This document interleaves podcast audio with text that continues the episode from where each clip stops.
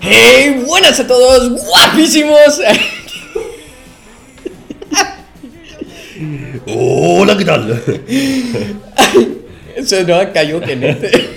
Hola, ¿qué tal? ¿Cómo estamos? bueno, hemos vuelto. En serio, vamos a utilizar ¿Qué esto como intro. Esa es la intro. Oh, pues bienvenidos una semana más al podcast de Hidden Nature. Eh, hoy hemos venido con dosis doble de café, como podréis, podréis notar en el comienzo. Y vamos a hacer un podcastito completito, todo guapo. Nos vamos a meter en tema educativo ya que comenzamos con la divulgación. Ya hemos explicado en el podcast anterior, que si no lo has escuchado deberías escucharlo, eh, la diferencia entre divulgación y educación. Pues hoy nos vamos a meter en la vía más educativa. Exacto. Dentro de la divulgación que podamos hacer, vamos a dar un poquito de educación. Vamos a aplicar un concepto básico que todo el mundo debería saber, que son los... Ecosistema. Eh, Cuéntanos, cuéntanos, ¿qué son los ecosistemas? Víctor, dinos más, queremos saber. que esto os voy a poner en hype porque el, el próximo tema del que hablaremos será especies invasoras. Yo lo dejo caer ahí. Y eso nos va a forzar a hablar de especies invasoras en el próximo podcast. Eh, Ya tenemos tema para el siguiente podcast. claro. que más nos cuesta decir. Hemos pasado mucho tiempo intentando decidir de qué íbamos a hablar. Pero para poder hablar de especies invasoras, pensamos que lo correcto es comenzar con las bases de la, de la ecología, del ecosistema. ¿Qué es un ecosistema?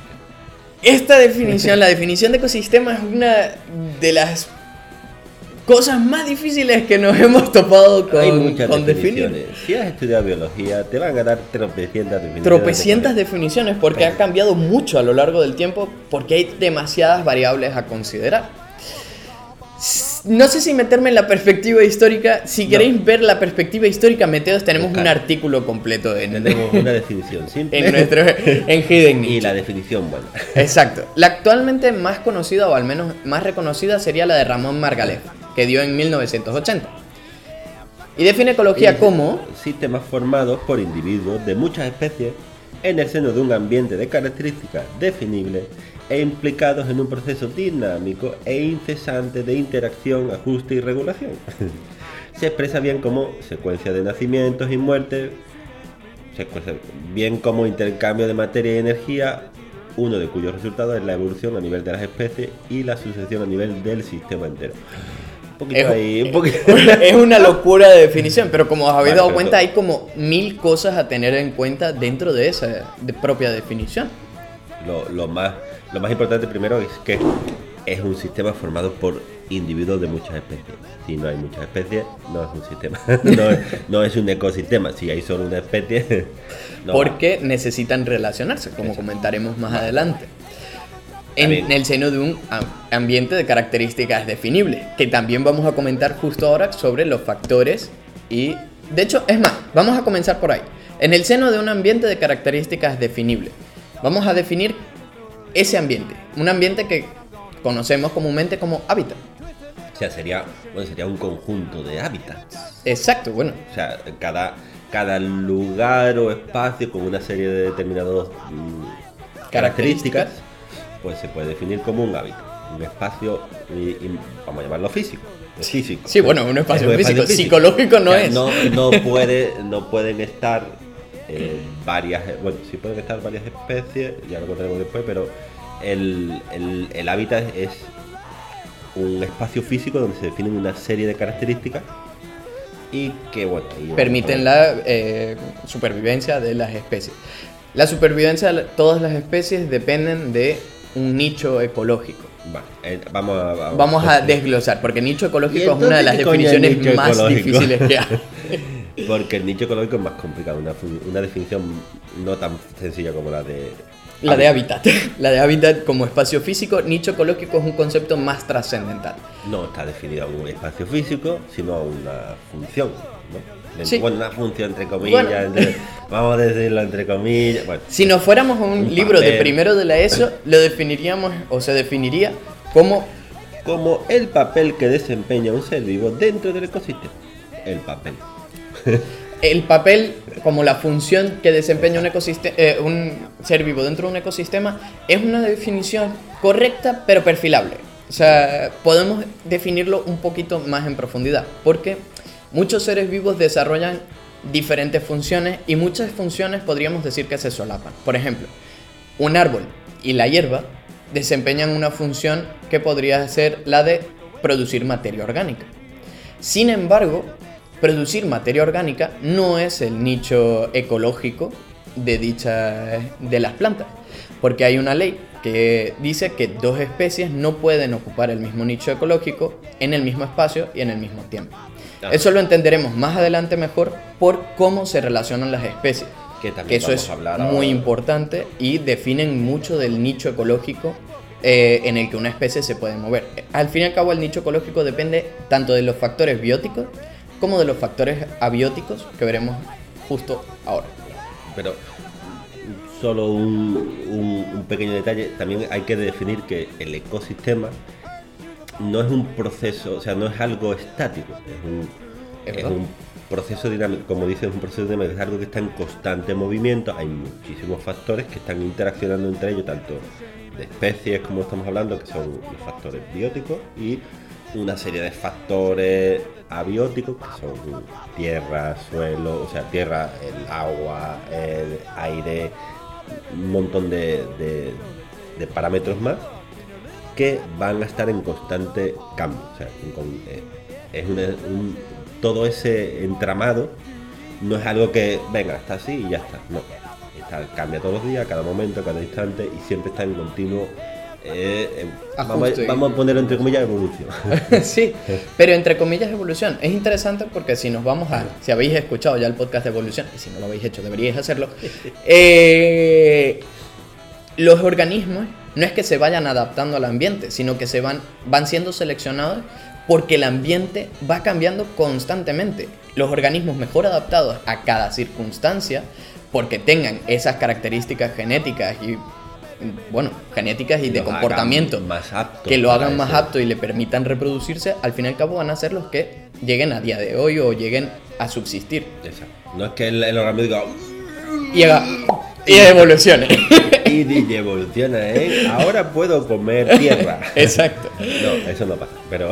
Pero eh, debido a, que, debido a que los ecosistemas están en constante cambio, todos los organismos también están en constante cambio o evolución o selección, no de manera voluntaria. Insistimos. eso es muy complicado cuando se, el, ser humano interfiere en, en ese ecosistema pues puede afectar a mil, mil parámetros. Entonces no, no, es tan sencillo como decir, venga, voy a hacer algo en este ecosistema para arreglarlo, ¿no? Porque estás afectando a muchas especies, a muchos parámetros y tienes que... Y a un proceso equilibrado de millones de años. O sea, quiere lo que se ha conseguido en millones de años, recuperarlo en 10, 20. El, el ecosistema se ha mantenido así durante muchísimo tiempo y ha llegado a, un, a un flujo constante de una forma, unos parámetros muy regulados pero que van cambiando, o sea, aunque son regulados, van cambiando, o sea, tienen unos ciclos, unos ciclos de vida, unos ciclos de actividad, entonces es muy complicado.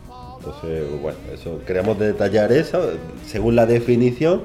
Ahora vamos a ver, pues, toda esa serie de factores que alteran o cambian o afectan a los ecosistemas.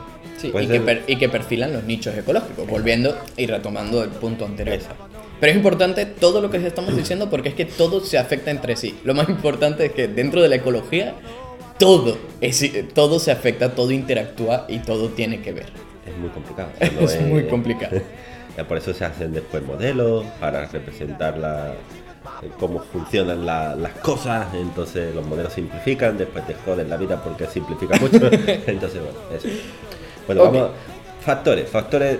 Dos tipos de factores tenemos los abióticos y los bióticos. Como los bióticos son más interesantes, comencemos por los abióticos. Los abióticos, la A de antes como que son eh, no son bióticos. A sin ah, A sin biótico vida. Todo aquello que no tiene vida. Entonces todo aquello que no que es un factor que no tiene vida, pues eh, hablamos de temperatura, humedad, luminosidad, tipos de suelo. Entonces vamos a ir detallando, por ejemplo, vamos a ir contando algunos factores, por ejemplo la temperatura. ¿Qué pasa con la temperatura? Pues habrá ecosistemas donde la temperatura sea Pues por la mañana 50 grados y por la noche menos 30, menos 40. Joder, eso sí que sería la... Eso es un desierto. No, bueno, no sé no si a menos 30, menos 40, pero sí que Oh, sí. en, el desierto tienen uno de los rangos Exacto. más grandes de temperatura. O, o baja mucho la temperatura. No Que eso tiene mucho que ver con toda la distribución del ecosistema. No hay nada que lo amortigüe, no hay nada.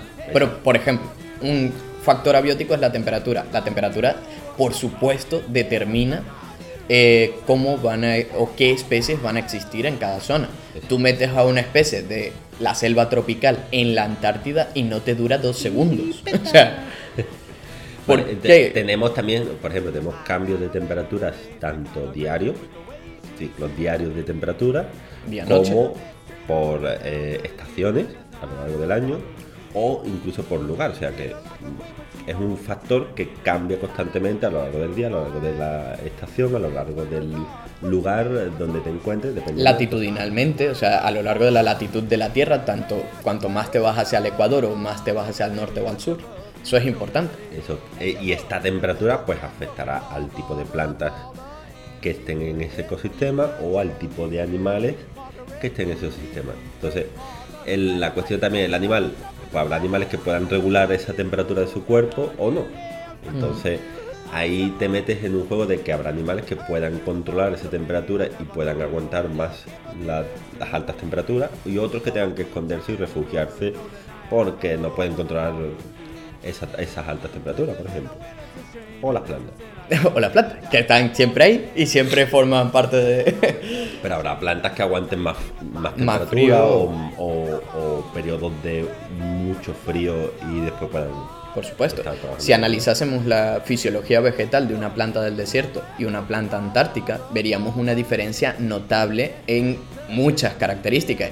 Tan solo morfológicamente ya podríamos ver, solo visualmente ya distinguiríamos un cactus de un pino de la tundra boreal. O sea, hay una diferencia muy grande. Cómo se ponen las hojas, o sea, la disposición de las hojas, La cómo son, exacto. cuánto agua acumulan y todo eso depende, por ejemplo, de la temperatura, de una de las cosas. Más asociada a cosas la temperatura. asociadas a la temperatura, pero luego hay mil cosas más que también determinan eso. Tenemos la humedad, por ejemplo. La humedad, que también tiene relación en cierto modo con la temperatura, también es un factor muy determinante dentro de, de cómo puede la especie sobrevivir. Por ejemplo, en zonas tropicales la humedad es mucho más alta.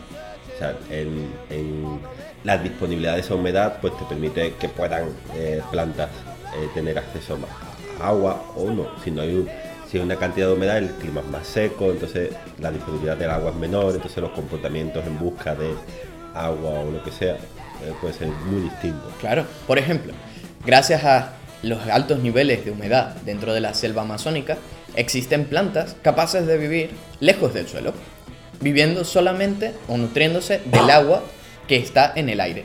Plantas epífitas, plantas que viven encima de otras plantas y que solo con esa humedad son capaces, sin llegar a parasitar a la planta, de nutrirse. Incluso, bueno, tampoco- no solo en la humedad, en Aunque la, epífitas, Estamos parásitas. hablando en, en sí de la disponibilidad de agua. O sea, que Por también, supuesto. o sea, si no hay agua en el sitio, el comportamiento de los animales es muy distinto porque es necesario. Y la fisiología, dentro de toda la fisiología animal cambiaría un Claro. montón.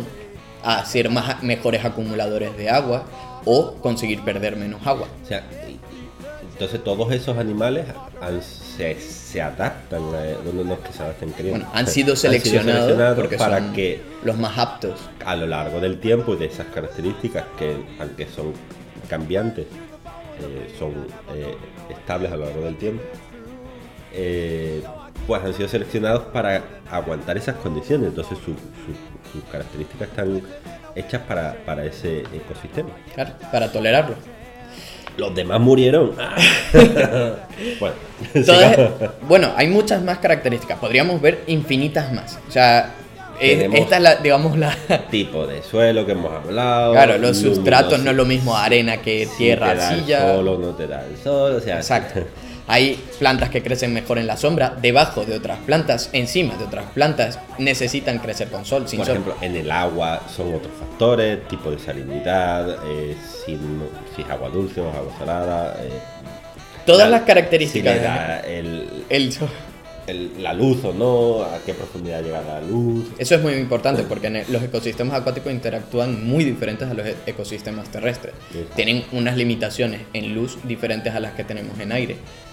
Que es interesante y solo como dato curioso lo voy a dejar ahí antes de, de pasar No al siguiente tema.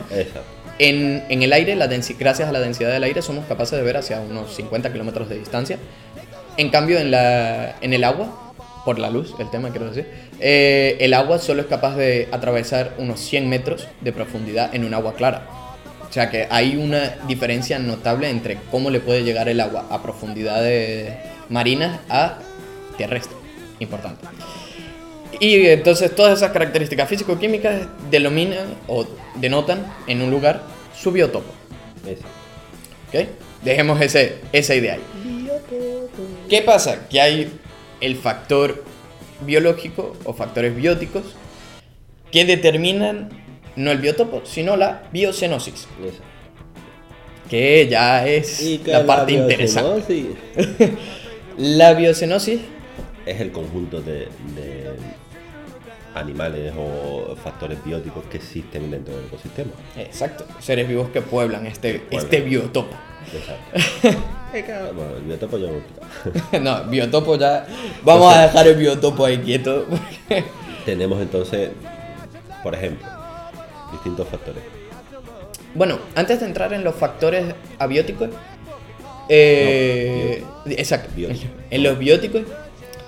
Bueno, no, sí, vamos a entrar en los bióticos porque si no, no vamos. Podríamos seguir hablando aquí sobre las funciones de los seres vivos dentro de cada esto, pero vamos a dejarlo ahí. La cadena trófica la tocaremos.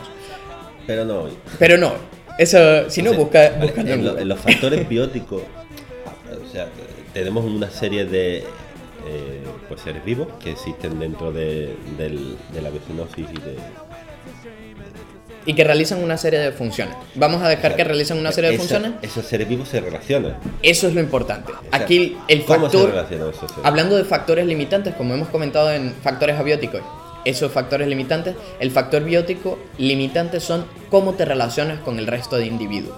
Eso. Y tu relación con otros individuos va a determinar en gran parte tu nicho ecológico. Y no solo con, el, con otros individuos, sino con los individuos de tu, De tu misma especie, por Entonces, supuesto. De ahí salen dos tipos de relación. Las intraespecíficas y, la- Y, la- y las interespecíficas. interespecíficas. O sea, las intras son entre los individuos de tu misma especie, las inter son entre individuos de otras especies, que son importantes. Porque si no te relaciona con tu amigo, ¿qué pasa? Pues sí. De hecho. ¿por cuál? Dios mío. ¿Por cuál comenzamos? ¿Por la intra o por la inter? Por las. mm, yo empezaría por las interespecíficas, Vamos a comenzar por las que inter. son más, más variables. y más notables, en realidad es las que mejor vemos. Exacto. Entonces, pues hay una serie de, de- de relaciones interespecíficas que se relacionan en, en función de si tienes beneficios, si no tienes beneficios, si ambos os beneficiáis, si uno Si sale sale perjudicado o si uno muere en En el intento. por el camino. Entonces, vamos a definir distintas. Por ejemplo, tenemos la primera que tenemos es el mutualismo. El mutualismo es una relación donde ambos, como su nombre dice, mutuo, reciben beneficio mutuo. Pero Entonces- sin necesidad de estar asociados. Exacto. Son, No, no están- son de colegueo, eh, nos llevamos muy bien, pero Exacto. independientemente también seríamos capaces de vivir. Exacto. Eso es muy importante porque hay otro tipo de relaciones que Ah, bueno, si, claro, si, si, si estáis asociados, entonces... se necesitan por obligación. Simbiosis. Hablaríamos de simbiosis. Hay un montón de organismos simbióticos en, en el mundo. De hecho, nosotros, eh, los líquenes, por ejemplo, son organismos simbióticos.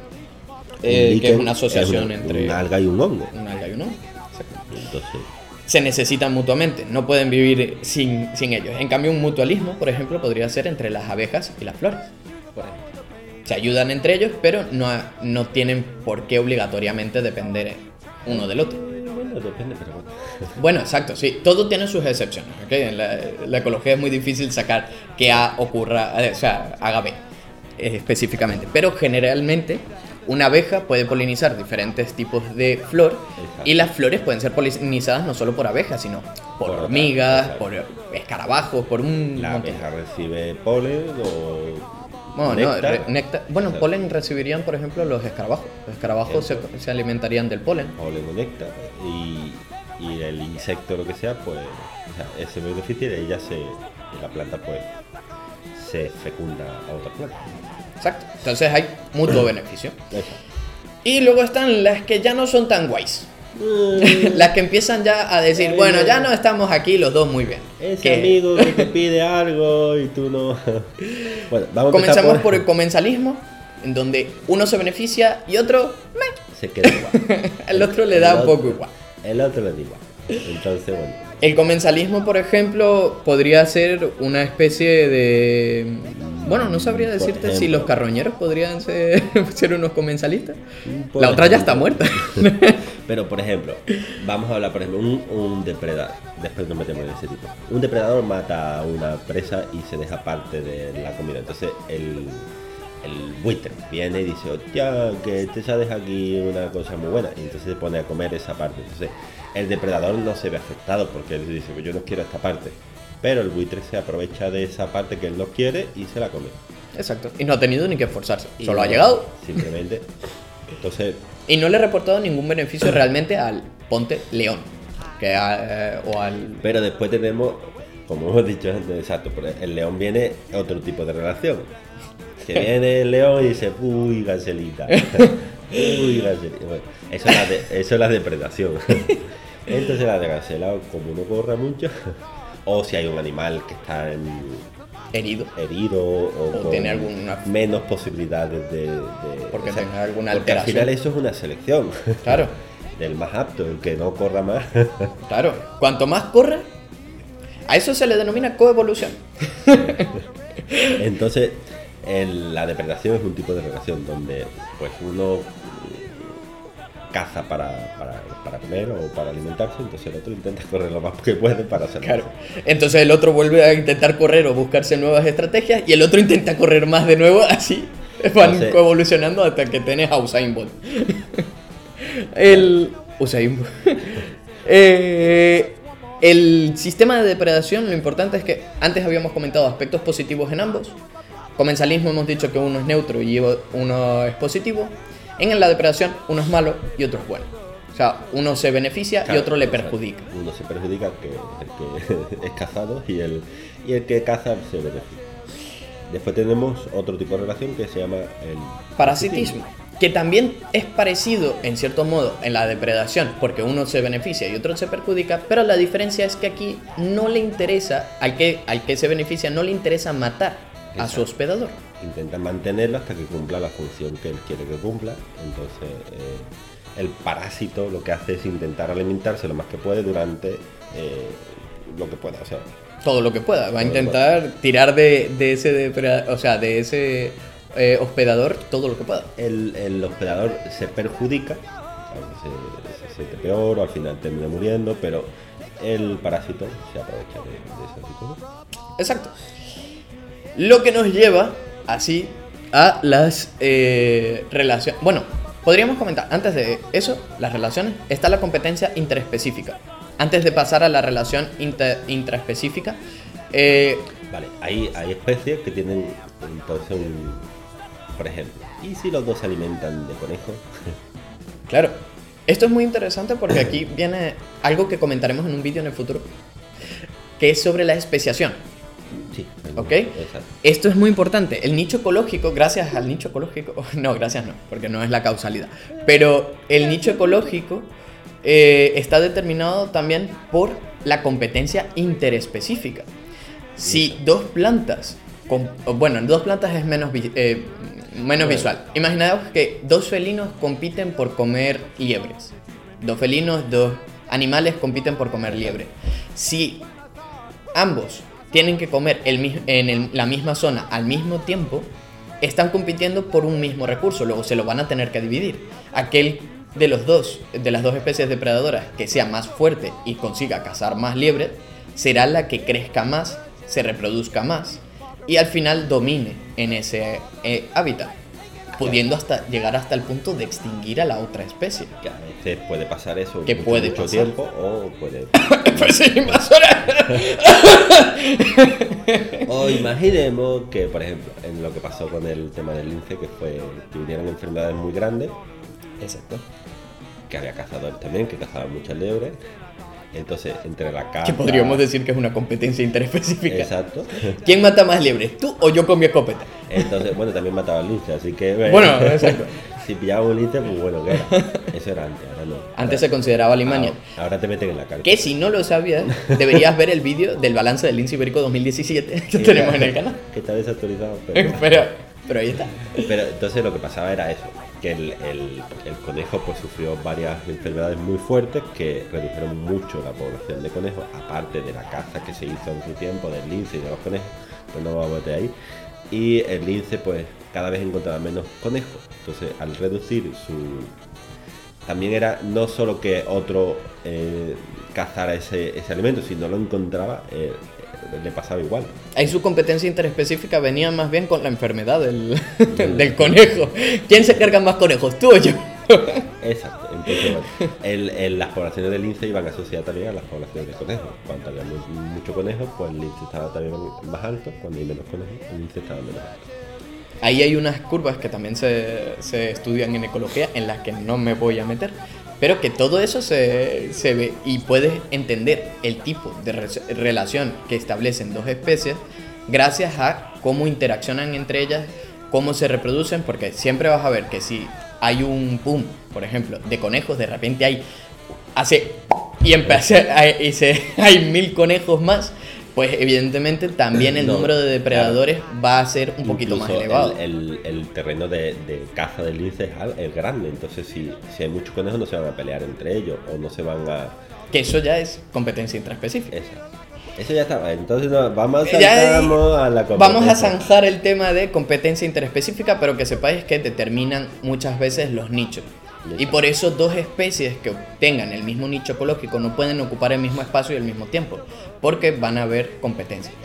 Antes de finalizar eso, quiero decir que gracias, gracias a eso, debido a esto, eh, muchos- muchas especies acaban buscando, entre comillas, y de nuevo muy entre comillas, porque no es una causalidad, eh, nuevas formas de alimentarse o nuevas formas de sobrevivir. Si la liebre no puedo porque hay un competidor muy grande, quizá me alimento de ardillas que tal vez no le interesan tanto y al final convierto mi nicho, convierto de nuevo entre grandes comillas, mi nicho ecológico hacia las ardillas.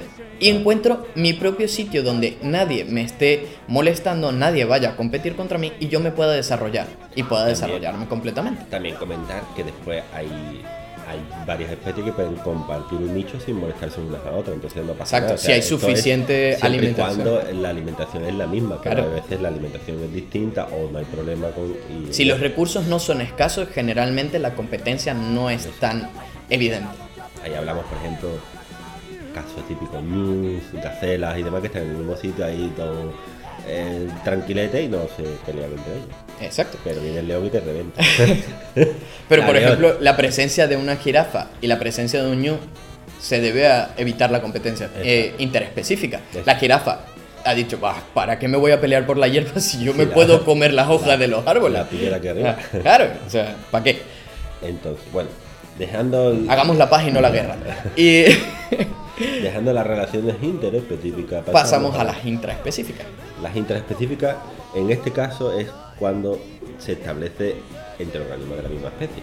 Entonces, comparten el mismo nicho ecológico y necesitan los mismos recursos, por tanto, son limitados. O sea, la misma propia, o sea, tu, tu propio amigo que es de tu misma especie, pues va a competir con tus mismos recursos. Entonces, va a competir también por las mismas hembras, va a intentar reproducirse antes que tú, va a intentar eh, comer los conejos antes que tú o lo que sea. Claro. Entonces, y determina tu supervivencia. Al una competencia y una competencia a otro nivel pero eh, que también te está limitando O sea, Claro, y no lo penséis a nivel de especie, porque morfológicamente esos dos animales van a ser iguales o visualmente van a ser Tienen iguales, pero mismas. genéticamente son diferentes. Exacto. Les interesa a cada uno de ellos que su genética pase a la Exacto. descendencia. Entonces ya no hablamos de una competencia morfológica, sino genética. Exacto. ¿Vale? Porque También- intraespecíficamente es más difícil ver esa competencia. Claro. Pero es que todos competimos porque nuestros genes sean los que pasen al- a la siguiente generación.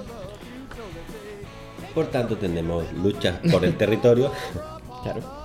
y luchas por dominar entre otros individuos. Entonces, bueno, está claro. O sea, si Típico león. tú, claro, el león pues va a intentar competir con otros leones. A lo mejor un león más eh, joven, eh, más fuerte, pues echa al león viejo. Entonces hay una competencia, pero para mejorar, eh, pues lo que sea, ese león ya está viejo, lo que sea, siempre es como un ciervo que es más grande que los demás, pues eh, echa a los más jóvenes o lo que sea, porque todavía es más fuerte. Entonces, esa, esa competencia es para mejorar también las genéticas dentro de la especie. Bueno, para. Eh, Bueno, E- eliminemos la, la- la finalidad, no hay una funcionalidad. Todos van a No, buscar bueno, pasar su exacto. descendencia. Pero, Pero- como consecuencia, mejora la, la adaptabilidad de la especie. se va eh, técnicamente. Técnicamente, todo, porque de nuevo el ambiente es constantemente cambiable y tal vez peta un meteorito en el ese y habría sido mejor el Y que nos ha lo muerto. cargamos a todos. Pues entonces, bueno, también tenemos en cuenta que, que hay una serie de, de competencias entre los individuos de la misma especie que, pues no joder. Exacto. Y, pero aparte de la competencia intraespecífica, también hay más maneras de relacionarse. También hay relaciones coloniales. Por Exacto. ejemplo, hay individuos que dentro de la misma especie se ayudan, entre comillas, porque aquí estamos hablando de altruismo genético, ge- eh, egoísmo genético. pero hay relaciones coloniales donde los individuos entre ellos ayudan en- A la eh, colonia, a la colonia en general, a que consigamos o que se consiga reproducir más. Exacto, no, ellos no tienen, eh, o sea, a lo mejor ellos no se reproducen, pero sí ayudan a que al final, ayudando, eh, la genética es mejor, van a tener más posibilidades de de, reproducirse. supervi- de sobrevivir. Exacto. De hecho, hay luego comportamientos intraespecíficos que podemos ver en animales, nominemos los superiores, eh, más parecidos a nosotros, por ejemplo, como primates, eh, donde una especie, o una especie, un individuo, puede llegar a arriesgar su vida por avisar a los demás de que viene un depredador, alarmando mediante sonidos. ¿Qué pasa? Que si ese, ese individuo hace sonidos, en realidad el depredador va a poder encontrarle más rápido, pero a la vez está salvando a otros de su especie. Hay una serie de características detrás que podríamos denominar altruismo, aunque no es correcto porque no podríamos demostrar que sea completamente altruista. Porque hay una parte que no hablamos, que es el beneficio en población en general. También te interesa que una población sobreviva. Estamos considerando todo egoístamente a nivel de individuo, pero hay veces que eh, ejemplo, interesa hay a relaciones nivel familiares, eh, Claro. hay grupos de, de familias que protegen a sus crías, eh, eh, luchan para que esa, esa prole sobreviva, entonces el- el- la lucha del grupo, de la familia, consigue que esa descendencia pues tenga más probabilidades de sobrevivir. que podrías enfocarlo desde el punto altruista, ay, míralo, qué bueno, está salvando, está dando todo por sus hijos, o puedes enfocarlo desde el punto de vista egoísta y decir, es que esos son los genes que quería transmitir. O sea, que quiere defender en realidad lo que él o ella ha transmitido a su descendencia. También, Ese es el eh, dos enfoques, de, de la, dos caras de la misma moneda. También tenemos asociaciones, por ejemplo, de, de- de- que son gregarias, o sea, no son individuos emparentados entre sí, pero son de la misma especie y se juntan porque... Les viene bien.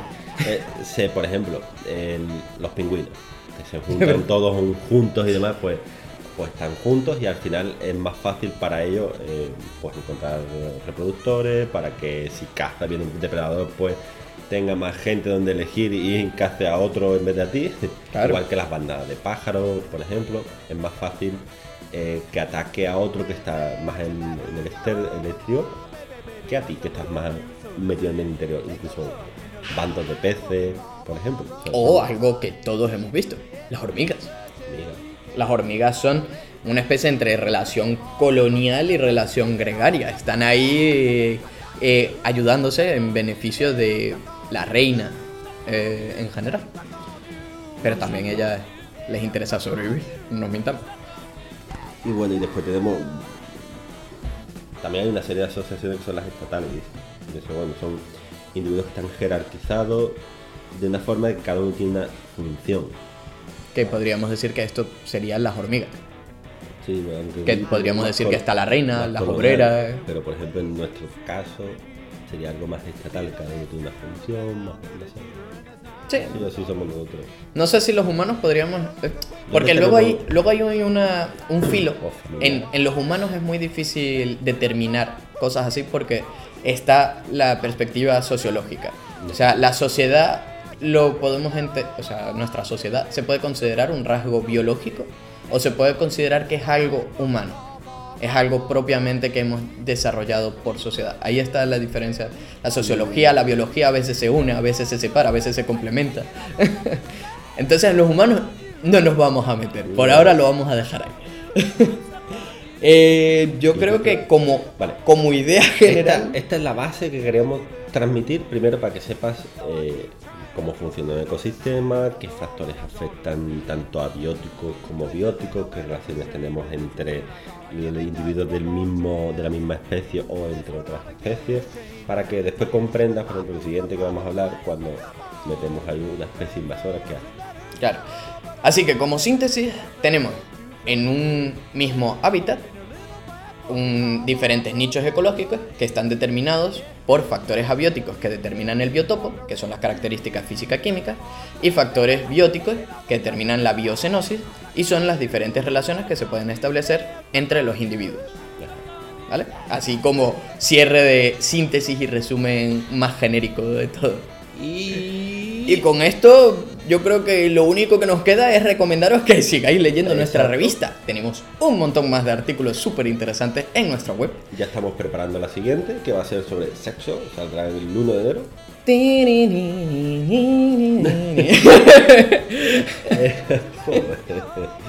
Bueno, te- también tenemos eh, ya preparada la siguiente temática, que si no recuerdo mal, la siguiente va a ser etnobotánica, por si queréis empezar ya a mandar vuestros artículos. Estamos abiertos del plazo, o sea que hay Tenéis tiempo. hasta el 15 de febrero, creo. 15 de marzo. Vale, Marzo, marzo. sí. ¿Seguro? No. No. Hasta el 15 de febrero. Eso. Hasta el 15 de febrero para enviarnos vuestros artículos para la revista impresa. eh, 30, de, 30 de febrero, no. Hasta el 2 de marzo para enviarlos los de la digital. Exacto. Entonces, bueno, tenéis por ahí, estamos en redes sociales, estamos en, En YouTube. YouTube, estamos en todos lados. O sea, buscando, seguidnos. Buscando Hidden Nature tiene todas las plataformas cubiertas. Y por tanto, y seguid nuestra web que te publicamos cada día cositas Ah, importante, dentro de nada, si no ya o dentro de nada, insisto, eh, estaremos sacando unas ofertas súper guapas de la revista. Tenemos nuevas suscripciones. Exacto. te- Bueno, primero tenemos activo un, la el- suscri- un el pack, de cuatro, bueno, de cuatro de las cuatro revistas de este año. Pues baratísimo. 6.95 y las enviamos a vuestra casa siempre que viváis en la península ibérica. Si no, tendríamos que variarlo un poco y hablaríamos personalmente. Contactarnos en contacto arroba hiddennature.com. Eh, o sea, arroba hidden-nature.com. Y muy, muy, muy, muy, muy, muy pronto estamos en ello. Vamos a sacar una oferta para la gente, para que puedas leer digitalmente todo el contenido y que puedas ah, beneficiarte si no quieres recibir algo en impreso o lo que sea. eh, O vives lejos. o vives lejos, no tienes te- ganas de, de tener revistas en tu casa, que aunque son muy chulas, aún así, eh, puedes verlos digitalmente y leer todo digitalmente. Que además vamos a abrirlo por tan so- por menos, por menos de un euro. Eso. Vais a tener por menos de un euro todas las revistas que hemos escrito y las que vamos a escribir en el próximo año eh, durante el primer año.